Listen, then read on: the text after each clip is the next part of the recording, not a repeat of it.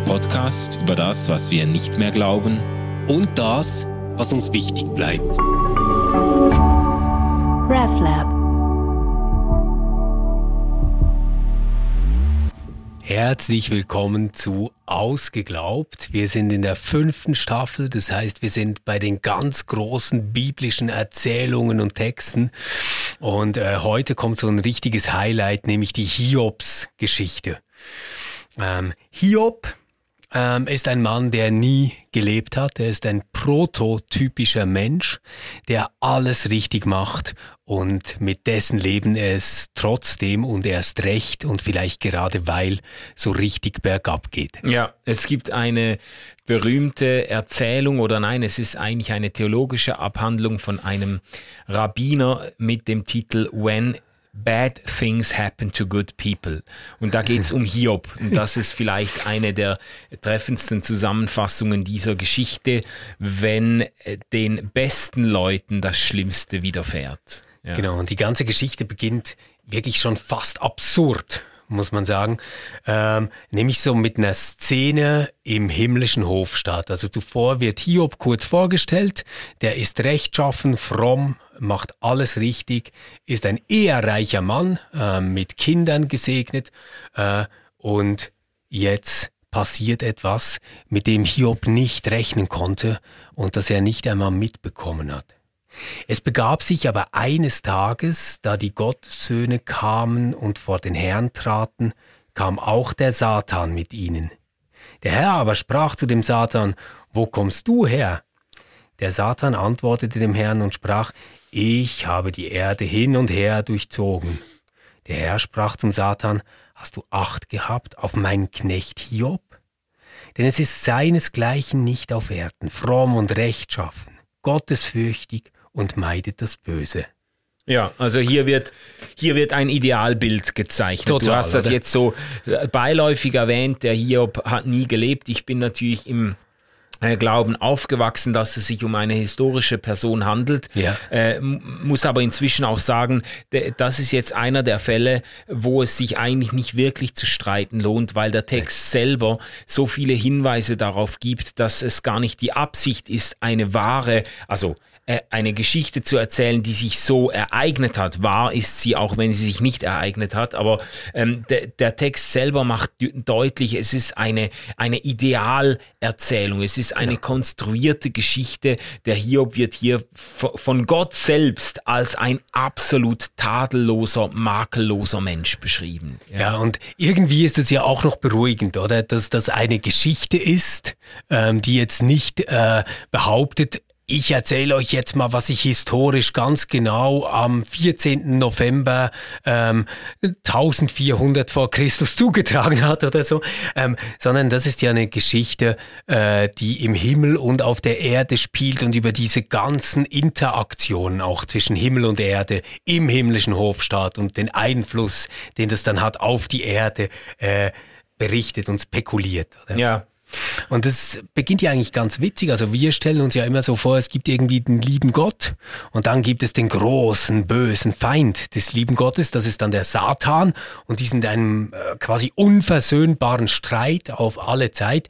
Hier wirkt das Ganze eher so wie ein Geschäftstreffen ähm, und statt dass Gott jetzt mit seiner Luxusjacht angibt, äh, gibt er an mit dem rechtschaffenen und frommen Hiob. Und klug wie der Satan ist, nützt er natürlich natürlich diese kleine Eitelkeitsschwachstelle Gottes sofort aus ähm, und sagt, meinst du, dass Hiob Gott umsonst fürchtet? Mhm. Hast du doch ihn, sein Haus und alles, was er hat, ringsumher bewahrt. Du hast das Werk seiner Hände gesegnet und sein Besitz hat sich ausgebreitet im Lande. Aber streck deine Hand aus und taste alles an, was er hat. Was gilt? Er wird dir ins Angesicht fluchen. Ja, also das ist äh, die Anschuldigung Satans Hiobs Frömmigkeit gegenüber ist eben der, der hat sich dir nicht zugewendet, weil, weil ihm Gott so wichtig ist, sondern der Glaube wirft für ihn einfach genügend ab. Also der hält an Gott fest, weil er durch den Glauben gesegnet wird. Und wenn Gott diesen Segen zurückzieht, dann wird sich Hiobs Glaube von selbst wieder verflüchtigen. Ganz ja. genau. Und das kann Gott jetzt nicht auf sich sitzen lassen. Hm. Er hält die Wette und sagt, okay, dann leg los. Du kannst ihm alles nehmen, was er hat aber du darfst ihn selbst nicht ähm, versehren. Also ihn darfst du selbst nicht angreifen als Person. Ja. Ja, und ähm, dann geht's los. Dann, dann bricht los. wirklich das Schicksal oder eben der Widersacher Gottes, äh, der Teufel, der Satan, bricht über Hiobs Leben herein und ihm wird alles geraubt. Wirklich alles, oder? Also zuerst das Vieh, ähm, und äh, dann kommen Feuer Gottes vom Himmel und verbrennen Schafe und Knechte. Ähm, das ist wirklich ja. schrecklich, oder? Ja. Ähm, und äh, als ob das nicht genug wäre, kommen, kommen dann noch die Söhne und Töchter um, äh, dass alle zusammen sterben. Hiob ist mittellos. Ja, ver verrückt auch geschildert. Die Boten geben sich buchstäblich die Klinke in die Hand. Also einer nach dem anderen kommt und als er erfährt, dass er den Besitz verloren hat, da steht schon der Nächste im genau. Wohnzimmer genau. und sagt, die Kinder sind auch tot und, äh, und so. Und es, es geht einfach, bis er nichts mehr hat. Bis, also Hiob ja. erhält eine Hiobsbotschaft nach der anderen. Genau. Und jetzt ganz erstaunlich, wie reagiert er darauf? Ähm, er ähm, schert die Haare auf seinem Kopf, also schneidet sich die Haare, zerreißt sein Kleid, fällt auf die Erde, verneigt sich und sagt, ich bin nackt von meinem Mutterleib gekommen, nackt werde ich wieder dahin fahren, der Herr hat's gegeben, der Herr hat's genommen, der Name des Herrn sei gelobt. Hm ist äh, schon eine sehr erstaunliche Reaktion, muss man ja. sagen. Also so ein bisschen hadern wäre ganz okay gewesen, oder? Genau, genau. Aber, aber eben, es ist eine prototypische Erzählung. Es geht darum zu sagen, nein, damit hat er den Hiob nicht gekriegt. Das hat nicht gereicht. Genau, und ja. Satan äh, tritt dann noch einmal vor Gott und sagt, ja, äh, dem tut's einfach noch nicht genügend weh. Genau. Also äh, er, er, hält an seiner These fest, äh, Hiob hat immer noch zu viel, um seinem Glauben abzuschwören und dann erlaubt ihm Gott dann eben den Hiob selbst äh, auch anzutasten, ihm einfach das Leben nicht zu nehmen. Genau, das ist die Grenze. Er darf ihm richtig wehtun, er darf ihn aber nicht umbringen. Wäre ja übrigens auch saublöd, ähm, wenn, wenn es um diese Wette geht. Oder? ja. Also ja, wäre jetzt auch nicht mega sinnvoll. Genau. Ja, und äh, natürlich trifft es dann Hiob auch mit einer schweren Krankheit. Er sieht richtig entstellt aus, so dass seine Frau dann sogar zu ihm sagt, hältst du noch fest an deiner Frömmigkeit, fluche Gott und stirb. Und er sagt dann zu ihr, hey, du redest so wie eine törichte Frau. Wir haben Gutes empfangen von Gott. Warum sollen wir nicht auch das Böse von ihm annehmen? Mhm. Mhm. Und da taucht dieses ähm, irrsinnige Motiv auf, Manu, über das ich unbedingt mit dir sprechen will. Denn anders als ich das so in meinem Sonntagsschulbewusstsein gehabt habe, ja, tritt ja jetzt eben hier kein böser Teufel auf, der dem Hiob irgendwas tun kann, ähm, und es scheint nicht so zu sein, dass Hiob jetzt sagt, ja, das ist der Teufel, aber Gott wird den Teufel dann noch überwinden, den, den bösen Satan, und mir dann äh, zurecht verhelfen, sondern für Gott, den Satan und Hiob ist völlig klar, dass da nichts geschieht, was Gott nicht selbst billigt oder tut. Also es heißt zum Beispiel sogar wortwörtlich, oder, dass Gott dieses Feuer vom Himmel schmeißt. Also nicht der Satan schmeißt Feuer vom Himmel, also alles verbrennt. Mhm. Ähm, und, und Hiob sagt äh, nach dem ersten Mal, der Herr hat's gegeben, der Herr hat's genommen, gepriesen sei sein Name.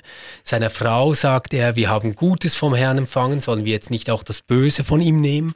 Ja, ja. Das ist ein ziemlich krasses Gottesbild. Ja, und das, also ich, ich habe da auch meine Mühe mit. Also muss ich auch sagen, ich finde das, ich finde das, das Bild, das gezeichnet wird oder das sich zumindest nahelegt jetzt im Hiob-Buch, finde ich schon auch kritikwürdig. Es ist natürlich auch die Frage, äh, inwiefern also Hiob selbst tut ja gegen Ende des Buches eigentlich Buße über seiner törichten Rede über Gott und sagt, ich habe überhaupt nichts begriffen, ähm, ich habe äh, Gott überhaupt nicht verstanden und so.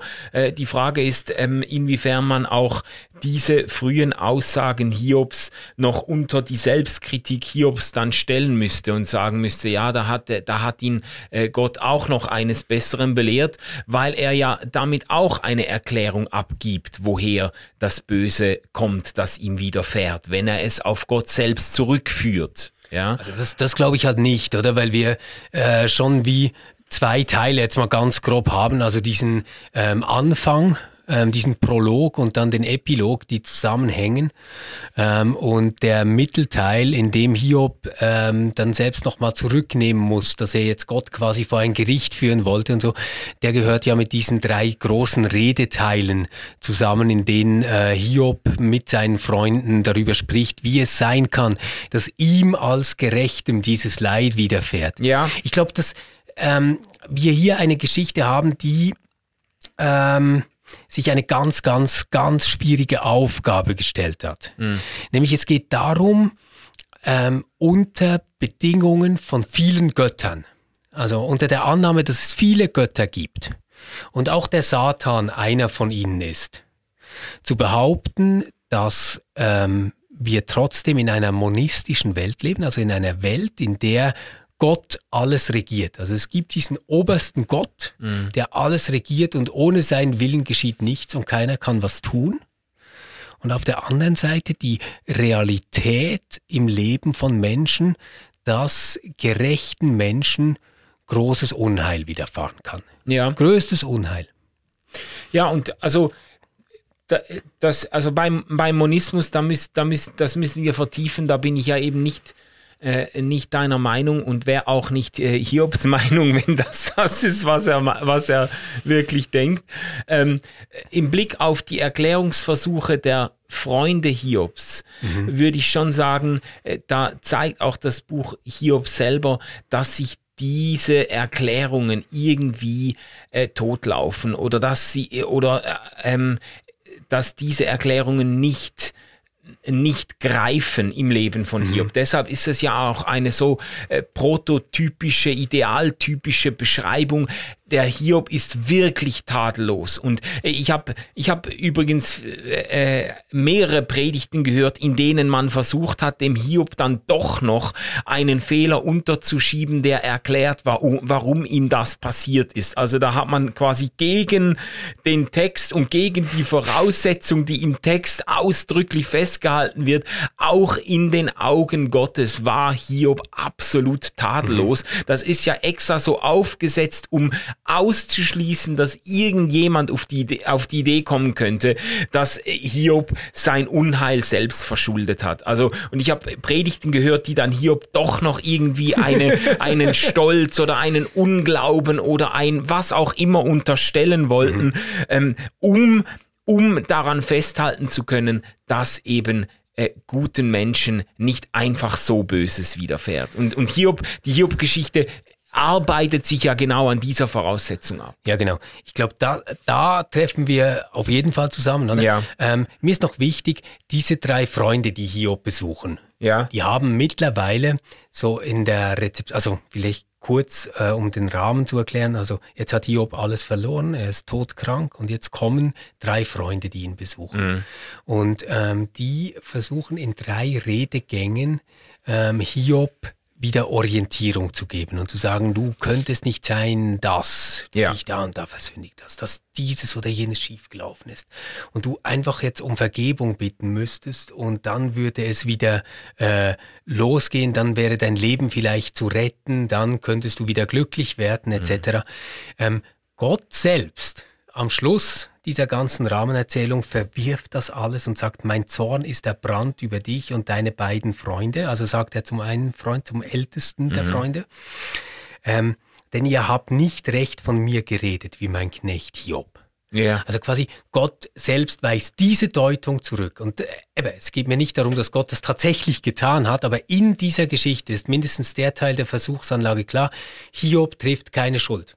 Der hat nichts falsch gemacht. Ja. Ähm, dass er hier leiden muss, das geht letztendlich auf eine Entscheidung Gottes zurück, die Hiob nicht verstehen und nicht nachvollziehen kann. Mm, mm, mm. Und jetzt äh, könnte man da ja zunächst schon mal feststellen, das ist doch eigentlich ein Riesenunterschied zu so unserer Mainstream-esoterischen Haltung zu Glück und Unglück. Ja. Oder weil da ist ja schon so vorherrschend das Bild, ähm, äh, ich sag, äh, mach's jetzt ein bisschen platt, gell? Wenn du dir das Bein brichst, dann hast du das irgendwie gedanklich angezogen. Mhm. Das passiert nicht einfach so. Ähm, oder wenn du arm bist, dann ähm, liegt das daran, dass du halt ein falsches Bewusstsein von Geld hast und dir gar nicht innerlich erlaubst, reich zu sein. Ähm, und wenn du traurig bist, dann ist das, weil du dich selbst immer auf das Negative fokussierst und nicht die große Freude und die Möglichkeiten des Lebens siehst.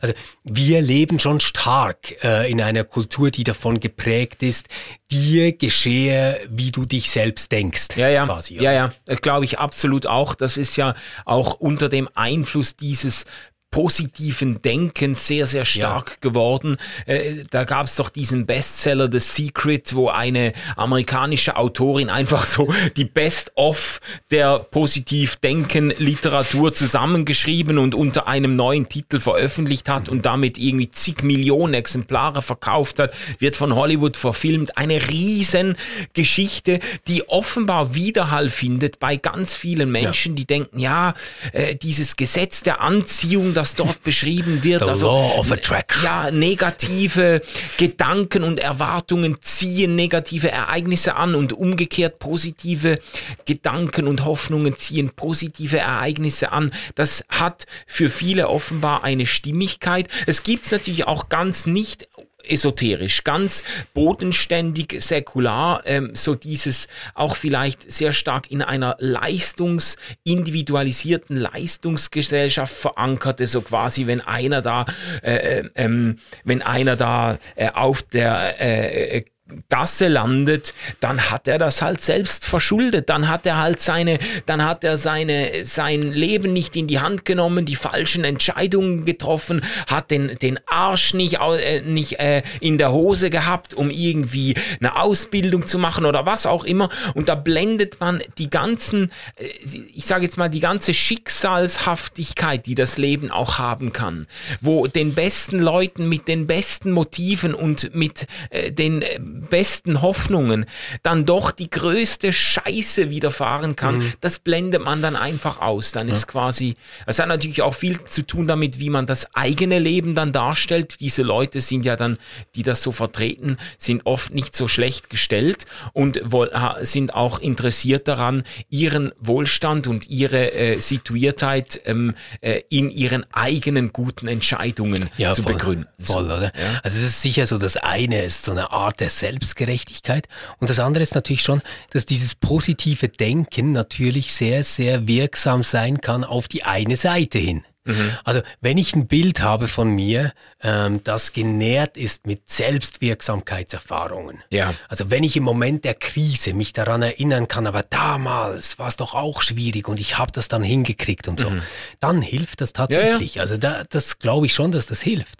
Nur ist der Umkehrschluss so falsch, mhm. ähm, nämlich dann zu sagen, und wem es jetzt dreckig geht, der verschuldet das eigentlich selbst, weil er einfach zu negativ denkt. Ja, ja. Ich glaube, dieser Weg, ähm, der ist versperrt und der ist mindestens im Hiob-Buch komplett versperrt. Ja, also man, man könnte keine so Deutungsmöglichkeit dieses Textes, oder? Ja, genau. Also das, das ist sogar die Pointe oder eine der zentralen Aussagen des Buches der, oder der zentralen Anliegen, diesen Tun-Ergehens-Zusammenhang ins Leere laufen zu lassen. Und das, das ist auch etwas, was sich ja dann bis ins Neue Testament durchzieht. Oder? Ja. Also die Idee, dass dir so geschieht, wie du selbst verursacht hast, oder sogar deine Eltern oder die Großeltern oder wer auch immer, das ist ja eine beliebte Deutung.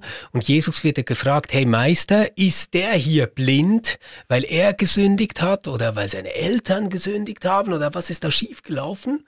Und Jesus sagt einfach weder noch. Ja. Der ist blind, damit Gott an ihm seine Größe zeigen kann. Ja. Und das ist eine ganz krasse Antwort, oder? Ja, es ist aber auch verrückt, dass quasi zur Zeit Jesu eben dieses Denken immer noch sehr, sehr stark vertreten oder vorherrschend war. Ja, dem geht's dreckig der hat irgendwas falsch gemacht oder dann in diesem, sage jetzt mehr, mehr äh, Sippen, familienhaften Denken der damaligen Zeit, ja, seine Eltern, vielleicht büßt er jetzt für die Sünden seiner Eltern. Ja. Genau, und da, äh, das müssen wir vielleicht doch kurz erwähnen. Also es gibt natürlich im Alten Testament, ähm, jetzt vor allem eigentlich beim Propheten Ezechiel, diese Idee, ähm, dass man mit dieser Generationenschuld aufräumt. Ja. Ähm, und äh, da muss man, glaube ich, schon verstehen, es gab zuvor wirklich den Gedanken, dass Gott ein Rächer ist über Generationen hinweg. Mhm. Äh, äh, dieser, dieser Spruch irgendwie, ähm, die Alten haben die Trauben gegessen und die Zähne der Jungen werden sauer davon oder irgendwie so. Ja, ja, ja. Ähm, der soll nicht mehr im Mund geführt werden, äh, sagt Ezechiel unter anderem. Und so ganz praktisch führt es auch aus, dass er sagt, ähm, ja, ihr, ihr fragt jetzt, warum trägt denn äh, nicht auch der Sohn die Schuld des Vaters? Und dann sagt er, der Sohn hat nach Recht und Gerechtigkeit gehandelt, hat alle meine Satzungen gehalten und danach gehandelt. Er wird am Leben bleiben. Der Mensch, der sündigt, der muss sterben. Ein Sohn, trägt nicht die Schuld des Vaters und ein Vater trägt nicht die Schuld des Sohns. Mhm. Die Gerechtigkeit des Gerechten kommt nur ihm selbst zugute und die Ungerechtigkeit eines Ungerechten lastet nur auf ihm selbst. Mhm. Also wir haben da eigentlich schon die Idee, die mit dieser Generationsschuld aufräumt. Trotzdem bleibt natürlich, und vielleicht ist das sogar der Hintergrund, als Jesus gefragt wird, also quasi schließt du dich denn dieser Deutung an des Ezechiels, Mhm. Oder bleibst du bei der Generationsschuld? Das könnte ja die Frage sein, ja. die man ihm eigentlich stellt ja. anhand des Blinden. Und Jesus sagt, hey, beide Deutungen sind Mist. Weder den Fehler bei ihm suchen, noch bei seinen Vätern, mhm. ähm, sondern auf die Größe Gottes blicken, die sich an diesem Menschen hier erweisen wird. Ja, das ist durchaus eine Parallele zur Hiobs-Geschichte auch weil natürlich, man könnte sagen, weil am Ende der Hiobs-Geschichte in diesem Epilog Hiob dann, als er durch diese ganze Hölle der Entbehrung und des Verlustes gegangen ist, reich belohnt wird und sogar vielfach wieder Alles erstattet kriegt, erhält, ja, ja. Äh, ähm, was er verloren hat, dann könnte man auch sagen, eben weder er noch seine Eltern haben gesündigt, sondern die Größe Gottes wurde an seinem Leben erwiesen. Mhm. Ja, mhm. Äh, das Ganze ist sehr konstruiert und weckt natürlich schon auch Widerspruch, weil man sagen muss, äh, erstens mal lassen sich ja Frauen und Kinder nach unserem heutigen Verständnis ja. nicht einfach ja. so ersetzen. Logisch. Jetzt hat er, jetzt hat er eine neue gekriegt ähm, und äh, die war sogar noch besser als die alte. Die Kinder oder? sind noch hübscher. Ja, genau. Also äh, so, so gedacht. Aber das ist natürlich in diesem, auch in diesem antiken Denken von Besitztum. Also die Frau, Kind, Hofstaat, ja, äh, genau. Tiere gehören einfach zum Besitztum, das grundsätzlich... Die machen den Wohlstand aus, Machen den Wohlstand aus, Dieses ja. Mannes. Genau, ja. und der lässt sich dann verdoppeln. Hm. Ähm, und, ja. Und auch seine Gesundheit wird ganz toll, oder? Weil der lebt dann noch 140 Jahre. Ja. Also, ja, ja, ja. all das kommt. Und, und das hängt natürlich damit zusammen, dass das Hiob-Buch keine Jenseitshoffnung kennt. Mhm. Das war damals noch nicht etabliert und bekannt. Und deswegen muss jetzt quasi alles, was diesem Hiob widerfahren ist, in diesem Leben noch vergolten werden. Ja, ja, ja. Ja, ähm, natürlich ist das aber alles ja eigentlich ein Lehrstück und nicht eine historische Erzählung. Und deswegen glaube ich auch, dass da viel, ähm, ja, wie soll ich jetzt sagen, ähm, Symbolik in diesen Zahlen, in den Namen, in ja, all ja. dem drin liegt. Es gibt dazu ja auch ganze Abhandlungen. Aber Manu, ich glaube, wir können jetzt am Schluss trotzdem nicht um die Frage uns herumdrucksen, wie wir eigentlich zu diesem Monismus stehen. Mhm. Ja. Weil das Hiob-Buch, man kann dazu dann verschieden stehen. Aber das Hiob-Buch selbst jedenfalls konstruiert keinen Satan als Gegengottheit, der autonom Gott gegenübertritt und Gottes Plan ernsthaft bedrohen kann aus sich selbst heraus, ja. sondern handeln tut von A bis Z nur Gott. Würden wir ein Gericht äh, führen über das, was dem Hiob passiert, und wir müssten fragen, wer ist der Schuldige? Wer ist schuld daran, dass es Hiob so geht, könnte die Antwort nach allen Maßstäben der Vernunft nur immer Gott lauten. Ja, aber gut, aber das ist. Und das sagt ja. Hiob selbst sogar. Also der sagt, hey, wir haben das Gute von ihm bekommen, wollen wir jetzt nicht auch das Schlechte nehmen? Also das ist gar nicht das, was ähm, Hiob unbekannt ist. Hiob täuscht sich gar nicht in diesem äh, Zusammenhang. Der denkt nicht, oh, es gibt da jetzt irgendjemand, der was Blödes gemacht hat und Gott hat mich irgendwie einfach vergessen, sondern für Hiob ist klar, das ist Gottes Tat, dass es mir so geht, wie es mhm. mir jetzt geht. Ja, ja. Und das ist aber auch problematisch. Also das, äh, das ist ja, du hast es ja jetzt auf, den, auf die Spitze getrieben, äh, wenn man die Sache so strikt und auch das Hiob-Buch so ausdeutet, äh, dass Gott schlussendlich verantwortlich ist für alles, was passiert, dann macht man, also da, dann ist es für mich zuerst einmal eine ganz massive Infragestellung der Güte Gottes und man macht Gott ja dann wirklich verantwortlich. Er ist dann schuld an dem, was auf dieser Erde alles schief geht. Weil wenn er es nicht selber verursacht hat, dann hat er es wenigstens zugelassen. Ähm, und das, äh, ich, also ich sage das einfach, weil, weil ich denke, das, das Hiob-Buch, das ähm, ist ein, ist ein Porträt, das von Gott gezeichnet wird. Okay. Neben, neben vielen anderen, die dazu auch in Spannung stehen, mhm. die auch in, ich sage mal, die auch in Spannung stehen jetzt äh, zu einer Aussage im, wo ist das bei äh, Jakobus, alles, was gut und vollkommen ist, kommt vom Herrn, bei, bei Gott ist weder, äh, weder, äh, ist kein, kein Schatten und so ist nur äh, Licht, also so diese, die Aussagen, die, die ganz explizit versuchen, eben das Gute an Gott festzumachen, das, oder Gott am Guten festzumachen mhm. ähm, und ihm eben nicht das Böse auch noch zuzuschreiben. Und ich glaube, da, da, da wird es auch schwierig, die, äh, das alttestamentliche Gotteszeugnis so äh, immer schön auf eine Linie zu bringen.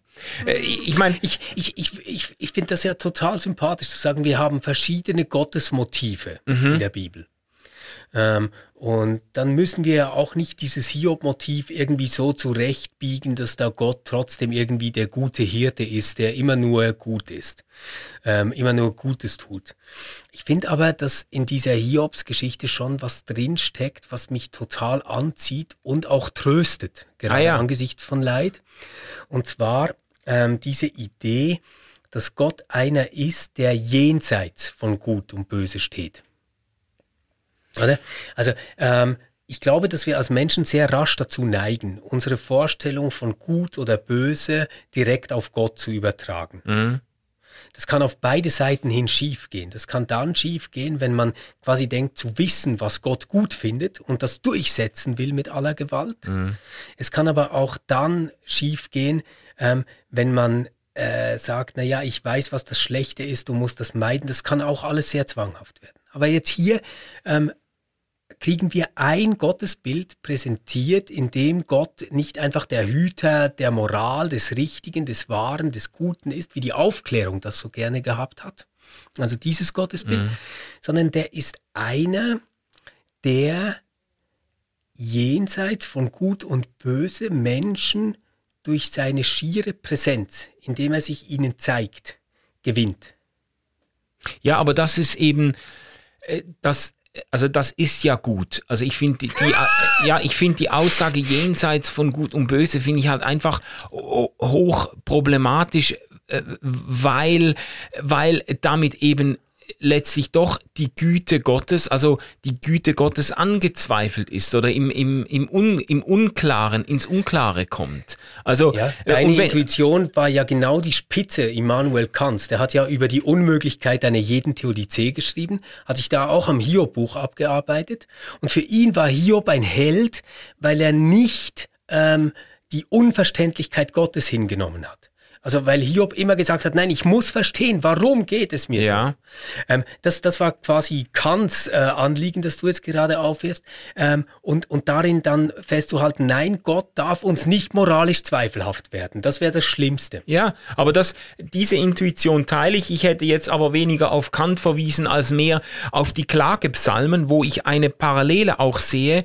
Äh, insofern auch die Klagepsalmen sich eben daran aufreiben oder abarbeiten, dass das Leben Menschen oft nicht gibt, was sie verdient haben. Und zwar in beide Richtungen. Ja. Klagepsalmen beklagen ja. oder prangern an, dass die Gottlosen, die Bösen, die Ausbeuterischen oft belohnt werden in diesem Leben und umgekehrt, dass die Gottesfürchtigen ähm, oft, oft bestraft werden. Ja. Und jetzt finde ich, was ich wichtig finde, ist dieses Empörungsmoment. Also die Klagepsalmen, die Psalmisten empören sich darüber und sind überzeugt, so sollte es nicht sein. Ja. Und sie beklagen sich bei Gott darüber und sagen, es, das, das kann doch nicht sein. Es ist eben Weißt du, es ist ja gerade nicht so, dass sie sich damit abfinden und sagen, ja Gott, das kommt halt alles von dir. So ist es jetzt halt. Sondern sie, sie, sie stören sich ja daran noch. Weißt du, sie, sie, sie reiben sich dann, sagen, so darf es nicht sein. Das Gute muss doch von Gott kommen.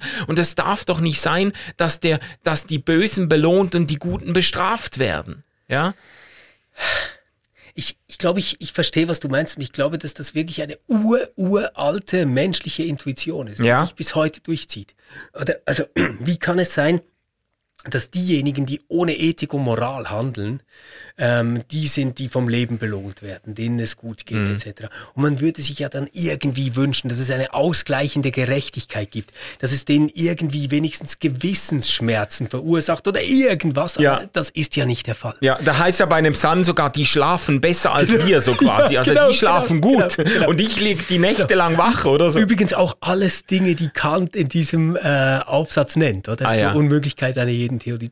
Er, er sagt, leider ist es aber nicht so, dass es denen schlecht schlecht geht. Ja. Die haben dieses moralische Empfinden gar nicht. Ja, ja. Ähm, und ich, ich glaube halt jetzt, ähm, wir haben rein systematisch gesehen, angesichts dessen zwei Möglichkeiten. Das eine oder drei Möglichkeiten. Das eine ist, dass wir sagen, naja, es gibt eine Gegenmacht zum Guten mhm. ähm, und wir spinnen quasi ein dualistisches Weltbild. Mhm. Also wir sagen, es gibt Gott, der immer nur das Gute will und immer nur das Gute tut. Es gibt aber eine böse Gegenmacht, die im Kampf mit ihm steht. Und das Leid, das wir jetzt erleben, sind quasi Kollateralschäden dieser Auseinandersetzung zwischen Gott und der bösen Gegenmacht. Mhm. Das wäre ein Bild.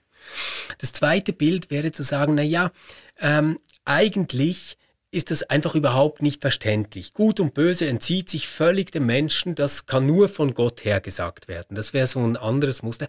Dann muss man sich aber fragen, warum sprechen wir überhaupt noch über Gott und reden mit Gott, oder? Ja, und was also, meinen also, wir noch? Hat er nichts mit uns zu tun. Genau. Und was meinen genau. wir noch, wenn wir sagen, Gott ist gut? Ja, wenn genau. Gott auch gut ist und gleichzeitig äh, in Auschwitz die Öfen anheizen kann, dann hat Güte dann hat nichts mehr. Dann, dann, hat das keinen Sinn. Ja. Genau. Und, und dann gibt es diese äh, andere Variante, das ist das, was, was Luther ähm, stark gemacht hat. Das ist die Idee vom Deus absconditus. Also, dass Gott auch diese dunkle Seite hat mhm. und gerade in der Erfahrung dieser dunklen Seite sollen wir quasi zu Christus fliehen. Mhm. Das hat sehr viel mit dem zu tun, was du jetzt an dem Psalm festgemacht hast. Ja? Also quasi zu sagen, hey, das, was mir widerfährt, kann ich zugleich als von Gott geduldet oder bewirkt oder was auch immer denken, ihn aber in der Klage darauf behaften, dass er mir einen anderen Bund verheißen hat als das, was ich jetzt gerade erlebe. Mhm. Und ich, ich glaube so, man darf das vielleicht alles zusammen nicht zu abstrakt äh, sehen, sondern ein tolles Bild ähm, dafür finde ich die Ehe. Man kann in einer Ehe sagen, ich verstehe meine Partnerin einfach überhaupt nicht. das, das, das wäre so die Lösung jenseits von Gut und Böse. Ja, oder? ja genau. Okay. Genau. Oder man, man kann sie idealisieren dann wohnt man aber ganz bestimmt nicht zusammen und teilt auch nicht das Bad. Also dann ist die Beziehung ziemlich distanziert, wenn man sie idealisiert. Oder aber man weiß, nein, das ist ähm, ambivalent, aber noch im Streit, noch in der Auseinandersetzung, noch im Schmerz, den ich in der Beziehung selbst erfahre, appelliere ich an das Gute, das ich bei dieser Person ähm, für mich offen weiß. Also ich appelliere daran, dass wir doch eine andere Beziehung haben als das, was ich jetzt gerade erlebe. Ja. Und ich glaube, das ist letztendlich ähm, die Idee zu sagen, ich verzichte darauf zu erklären, warum das jetzt gerade schlecht läuft und richte den Blick darauf, dass mir doch Gutes verheißen ist. Mhm. Äh, also da, das meine ich mit dem Trösten, ja, das ich darin finde. Also das finde ich schön. Ich, ich, meine, mir gefallen ja relationale äh, Bilder und Metaphern sowieso sehr. Das en, entspricht mir ja auch theologisch. Ähm, äh, äh, das hat halt einfach seine Grenzen. Wenn, wenn ich jetzt äh, eine Geschichte mitkriege von einer Frau, die, äh, die ihrem Mann über Jahre hinweg am, beim Frühstück Quecksilber in den Kaffee schüttet, um ihn so langsam vergiften zu lassen, ist geschehen in, äh, in, äh, in meinem äh, weiteren Umfeld, ähm, dann, dann findet das ja irgendwo seine Grenze. Da muss man sagen, da ist ja dann, da, da ist ja dann das Vertrauen in die Güte des Partners auch nicht mehr gerechtfertigt, weil da, weil da wirklich der andere mir dann eben auch unheimlich und zerstörerisch entgegentritt. Und das ist das Problem jetzt bei, bei Hiob, weißt du, dass, dass ich denke, wenn man die Geschichte so ausdeutet und Gott jetzt wirklich, so wie du das versucht das zu zeigen, äh, Gott jetzt zum alleinigen Handelnden macht, dann, äh, dann, ähm, dann wird eben Gottes Charakter auch fragwürdig. Dann verzerrt sich das Gesicht Gottes irgendwo zur Fratze, wenn er dann noch Freude daran findet oder schon nur äh, dahinter ja. steckt. Ja, aber ja? ich glaube eben Gottes Charakter oder Gottes Gutheit, ja? Gottes Güte misst sich eben nicht daran, ob er immer nur Gutes tut, sondern ob es ihm angesichts allen Übels, das er zulässt und das geschieht, immer wieder gelingen kann, mit uns eine Beziehung aufzubauen, die ähm, Leben und Zusammenleben mit Gott möglich macht. Ja. Oder und da müsstest du jetzt sagen, nein, das geht nicht. Also Gott darf nicht die Krankheit verursachen, er darf nur in der Krankheit trösten. Ja, genau. Und ich würde sagen, nein, Manu, mich würde genau, genau die Hoffnung, also das, das wäre genau das Tröstende für mich, in der Krankheit sagen zu können, auch das ist von Gott. Ja, nein, das ist für mich überhaupt nicht tröstend, weil mir ja Gott dann fremd wird. Ein Gott, der quasi, äh, ein Gott, der meine Aber Frau. Gott ist doch fremd. Äh, nein, also sicher nicht so fremd, dass ich nicht wüsste, dass er vertrauenswürdig ist und ich mich ihm, ich mich ihm mit gutem äh, Gewissen hingeben kann. Und das ist ja, äh, das ist ja die, die, die Frage dann. Also ja. wenn Gott hinter dem, hinter dem Krebsgeschwür steckt, dass mein Kind langsam aber sicher auffrisst, dann äh, weiß ich noch nicht einmal mehr, ob, es, ob das für mich ein hoffnungsvoller Gedanke ist, ja. mit diesem Gott die Ewigkeit aber, zu verbringen. Aber wäre dann der Gedanke hoffnungsvoller, dass es eine böse Gegenmacht ist, ähm, die das tut? Ähm, und was ich, erklärt die? Ja, la, lass mich zurückkommen auf de, äh, dazu zurückkommen auf diese Möglichkeiten, die du da aufgefächert hast, weil ich also ich finde es eigentlich schon hilfreich, auch wenn ich mich in keinem dieser Schubladen, in keiner dieser Schubladen so richtig ähm, wohlfühlen würde. Also Monismus, das vertrete ich eigentlich nicht. Das, das, das glaube ich nicht. Auch diese Vorstellung Gottes als der alles bestimmenden Wirklichkeit und so, wie das Bultmann äh, äh, formuliert hat oder andere oder diese Allwirksamkeit oder Alleinwirksamkeit Gottes, da habe ich einfach große Probleme mit. Aber Dualismus im Sinne von Gott kämpft mit einem Widersacher auf Augenhöhe und es ist noch nicht ausgemacht, wie das enden wird. Das würde ich auch auf keinen Fall unterschreiben wollen. Ich, ich würde eher einem, ich sage jetzt mal einem äh, äh, theologisch einem eschatologischen Monismus oder einem hoffnungsvollen Monismus, Monismus zuneigen, der, der das eher so, der sich das so denkt. Ähm, in der Schöpfungsgeschichte, das ist ja, hat eine starke Tradition auch im Alten Testament, die Schöpfungsgeschichte als einen Chaoskampf zu erzählen. Also Gott ringt dem Chaos die Schöpfung ab.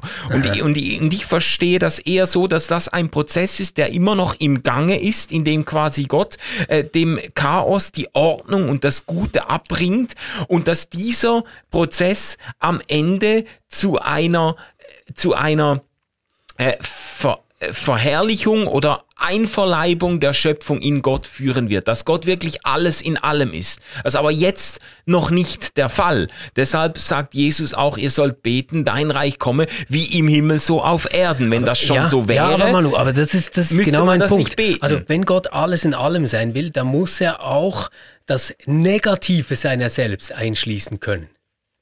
Also dann kann er nicht das sein, also nicht nur die Summe dessen sein, was wir uns als gut denken, sondern dann müsste er in diese Gutheit auch sein eigenes Gegenteil einschließen können. Nein, äh, weil er. Ja, sonst wäre er nicht alles in allem. Ja, aber er ist ja nicht alles in allem, indem er nachher äh, das, indem er das Böse auch noch zu einem Teil seiner selbst macht, sondern indem er das Böse überwindet oder transformiert. Ja, genau, genau. genau. Ja? Aber, aber, er muss es überwinden. Er muss es überwinden. Ja, und, ja. und wir haben ganz viele Geschichten, in denen Gott grausam handelt. Weißt du noch, Arche Noah? Ja. Grausame Geschichte. Und das, was er aber tun will, ist ja dann eigentlich ähm, dieses Böse mit Gutem äh, überwinden. Und sogar das Böse stehen lassen. Das Böse wird nicht ausgemerzt. Er sagt, der Mensch ist schlecht von Jugend an. Mhm. Aber nie wieder will ich deswegen meine ganze Schöpfung zerstören. Und, und das, das, sind doch, das sind doch genau die Dinge. Also Gott ist nicht der Radiergummi, der alles Übel, alles Böse ähm, irgendwie weghaut, sondern Gott ist eher ähm, einer, der inmitten des Bösen so eine offene Tür bleibt, ähm, zu der man hinflüchten kann. Ja, aber er ist nicht Teil des Bösen oder das, das Böse ist nicht Teil Gottes. Also das wäre das für glaub, mich eine glaub, ganz da unheimliche wir uns Vorstellung. nicht mehr einig, aber das wäre doch jetzt eine spannende Frage, die weiterzugeben an die Hörerinnen und Hörer. Ja. Ähm, wie denkt ihr euch das? Und macht ihr das ausgehend von Hiob? Oder ist Hiob einfach eine unter vielen Geschichten? Und was sind da eure Anker, wenn ihr über Gott ähm, und darüber nachdenkt, ob das ein rein guter Gott ist oder ob der auch schreckliche, grausame, vielleicht böse äh, Seiten haben kann. Bitte schreibt uns dazu. Ähm, das wäre wirklich spannend. Vielleicht können wir das ja dann auch ähm, in einer der so Resümee-Folgen, die wir ganz bestimmt machen werden, ja. ähm, aufgreifen und da nochmal äh, richtig vertieft drüber sprechen.